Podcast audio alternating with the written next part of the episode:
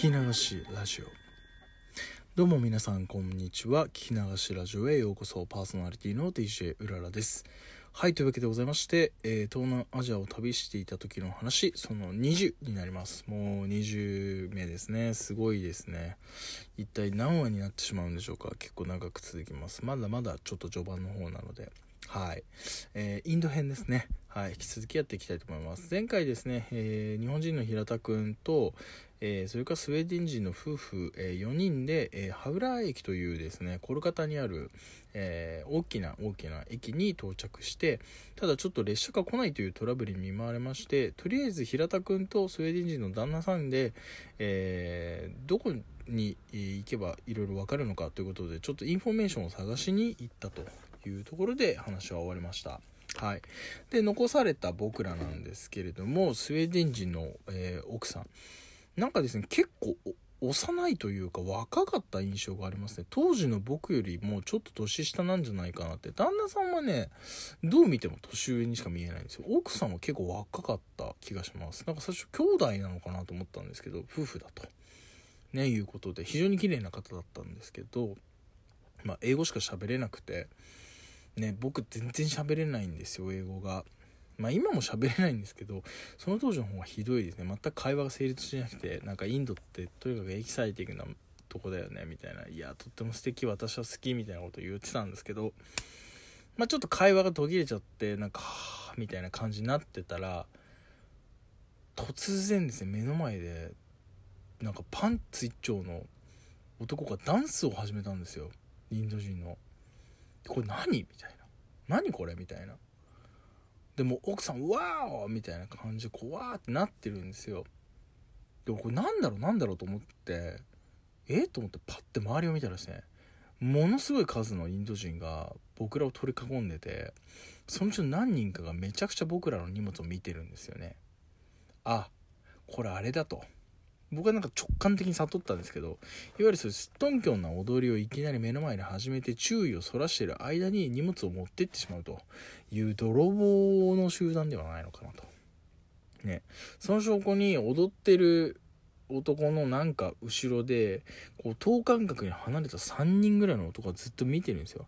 他の人たちってなんか、わーみたいな、なんか変なやついるなみたいな。同じインド人でもやっぱり裸で踊るっていうのは変みたいで、なんかわーっと驚いてる人たちがいる中で、もその踊ってるやつを見てるわけじゃなく、明らかにこちらの荷物と僕らのこの動きを監視してる男が3人ぐらいいたんですよ。離れたとこで。なんでわかるかっていうと、やっぱ目線ですよね。あと表情ですね。あの、他の人たちはなんか笑ったりとか、こう、いぶかしいな顔してるのに、他の奴らだけなんか真剣な面持ちをしてるんですよ、その3人だけは。だからこれ多分こいつらが泥棒だなって、こいつらのうちの誰かが走って、僕らの荷物を取ってこうとしてるなって、なんとなく思ったんですよ。まあ、多分間違いないと思います、それは。だから僕はその踊ってるやつに一切目もくれず、ずっと荷物をこう手でぐーっと持ったまんま、睨みを聞かせてました。まあ、その状態で3、4分、まあ踊ってたんですけど、なんか諦めて、いきなり裸で踊ってたやつが素に戻って、そのままどっか歩いて行ってしまいました。で、奥さんは何だったんだろうねみたいな感じのこと言ってましたけど、僕だけはめちゃくちゃピリピリした顔してましたね。とにかくその平田君とそれから旦那さんから、ま荷物を任されてたっていうね男としての責任があったのでそこはですねもう絶対逃がさねえぞと絶対取られねえぞという気持ちでかなり強気に、えー、挑んでましたねまあそれを知らない奥さんっていう感じで結構な、えー、僕にとって困難というかねその、えー、大きなそこが試練だったと今思うと思います。はい。まあそんなところで、えっ、ー、と、まあ一難去ってという感じで、なんか、はーって撫で下ろして。でもね、やっぱ周り見るとまた別の泥棒集団みたいなのがすごい見てるのがわかるんですよ。だ僕はハウラー、ハウラー駅を泥棒駅っていう風に今でも呼んでるんですけど、とにかく荷物を狙ってくるやつがめちゃくちゃいましたね、その時。もういろんな、本当に、だからそうやって遠巻きから見てるやつ、なんかこう歩きながら何回も何回も前を通り過ぎるやつ。インド人だからわかるじゃないですか、絶対。何回も何回も迷うわけないんですよ。もう本当に、7、8回僕らの目の前をこう行ったり来たりしてるやつもいましたね。まあ、インド人ってなんかちょっとそういうとこあって、巧妙なんだけど、どっか抜けてるみたいな。いや、お前それはさすがにバレるだろ、みたいなね。まあちょっと日本人を舐めてるっていうことだと思うんですけどね。はい。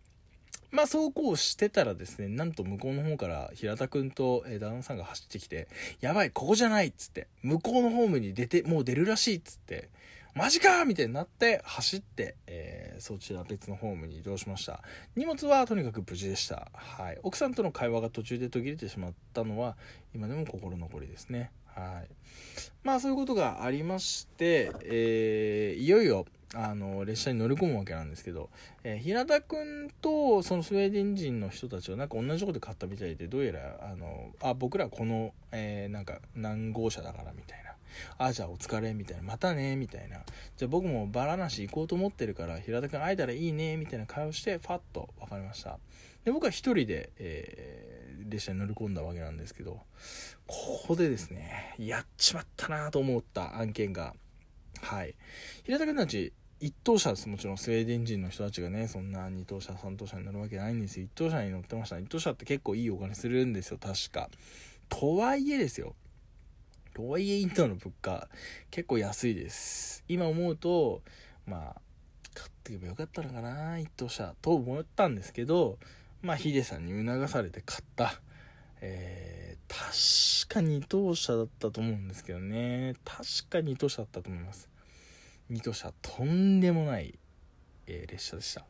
はい。まあ、パッと見はですね、普通のあれと変わんないんですよ。僕らが乗ってるような JR と変わんないんですけど、まあ、ちょっと想像していただきたいのは、とりあえず席が全部ですね、なんかビニールシートみたいなんでできてる。ビニールシートっていうかなんだろうな。なんかこう、ビニールマットみたいなのでできてるんですよ。あの、ふかふかの、ああいう、なんていうんですか、日本の電車みたいな感じじゃなくて、こう、ツルツルしてて、硬い、あの、マットが座席に引いてあるんですよ。で、あの、よく、あの、ドアの近くにある、なんかあの、3人掛けみたいな狭い、あの、席あるじゃないですか。ああいうのがいっぱいあって、で、その3人掛けのところの上にさらに席があるんですよ。上ですよ、上。2段ベッドみたいになってるんですよ。ここに、だから要するに1人ずつ、あの、座るというかもう寝るんですよね。これ長距離列車だったんで、寝るの前提に作られてました。はい。で、僕は、えっ、と、上の段だったんですね。これまだだからいい方みたいです。下の段だと結構地獄みたいですね。まあ当然ですね、外国人ゼロ。えー、日本人ゼロ、えー、オールインド人という、えー、とんでもない、えー二等車でしたね。まあ、まだちょっとお金持ってる人たちなのかなと思ったんですけど、で、僕、自分のですね、チケット片手に列車、こう歩いてて、あ、ここだってパッと見たら寝てんですよ、インド人が。これもインドではよくあることだそうです。はい。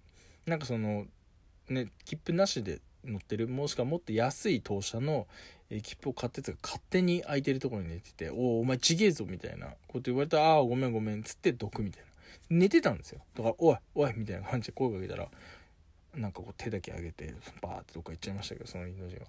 まあ、とにかくですね、その、まあ、2段ベッドの上だったんですけれども、まあ、汚いんですよ、この座席が。みんな汗かいてるじゃないですか。もうね、真っ黒になっちゃったんですよ。ブルーだったんですけど、なんか、だか端っこの方が青いから、これもともと青だったんだな、このシートって思ったんですけど、めちゃくちゃもう焦げ茶色ぐらいになってて、まあ、僕もそんなに、なんていうんですかね、神経質な方じゃないんですけど、さすがにきちいと。さすがにベタベタしすぎだろっていうことで、あの、なんか、アルコールウェットティッシュみたいなのね、ちょっとだけ持ってたんで、それでめっちゃ拭きました。真っ黒になりましたね。もう。はい。だからもう気にしないことにして、えー、とりあえず我慢して寝ることにしたんですよ。もうですね、電車が出発するのがですね、夜11時過ぎぐらいだったんですかね、その時に。もういろいろあって、電車も遅れてたみたいで。はい。ということで、真っ暗な、えー、電車の中でちょっと日記だけ書いて、えー、なんかちょっとこう、まあ、ふわっと寝たのを覚えてます。まあ、なんかその時にちょっとまあ書いた日記がね、あのー、あればなと思ったんですけど、まあ、すごい汚い字ですね。うん。まあ、とりあえずなんかこう、ホームで荷物を狙われたことがショックみたいですごい書いてます。はい。で、えー、そのブッダガイに到着するのが朝の5時と。ね。えー、で、ちょっとでもわかんないから、とりあえず5時になったら、えー、周りのやつに、ここ今何駅？みたいな、えー、ことを聞いてみようと思いますみたいなことを書いてます。で、ごめんなさい。今ここに書いてあるので、えー、見たんですけど、僕やっぱ3等車に泊まってたみたいですね。3等のアップシートに載っていると。えー、いうことが書いてあります。だから最低ランクのとこに座ってたって感じですね。はい。これもやばいです。でですね、これ、さらに強烈な体験が待ってたんですけど、あの、まあ、僕も、まあもう、ちょっと5時に到着みたいだから、とりあえず寝ようと思って、寝たんですよ。で、なんかね、寝てたら、ちょっと気配を感じたんですよ。1時間ぐらいしたら。スッて目開けたら、目の前に、インド人の顔があったんですよ。はって思うじゃないですか。おかしいですよ。二段ベッドの上にいるんですよ。顔がインド人の顔が悪いんですよ。目開けたら。で、そいつは僕と目が合った瞬間にゆっくりはしごを降りていきました。はい。荷物を取ろうとしてたんですね。恐ろしいですよ、インドの電車。半端じゃないです。もう、インドの電車、ホームでも泥棒、車内でも泥棒みたいな。まあね、今どうなってるかわかんないですよ。でも、たかだか12、3年でそんなに変わらないでしょ。今でもあると思います。えー、まこれを聞いてる方で、インド行かれる方ね、これからいるかどうか分かりません。今こんな状況ですから、世界もまだまだ不安定です。ただ、一つだけ覚えておいてください。インド、泥棒だらけです。本当に。マジで気をつけて。ということで、えー、まあ、数々の泥棒たちから荷物を守りつつ、ようやく僕はブッダガヤにたどり着くわけです。というところで、お約束の12分に近づいてまいりました。えー、また次、えー、次回ね、お話できたらなと思います。今日も最後まで聞き逃してくれてありがとうございました。お相手は DJ の裏でした。それではまたお会いいたしましょう。えー、ありがとうございました。バイバーイ。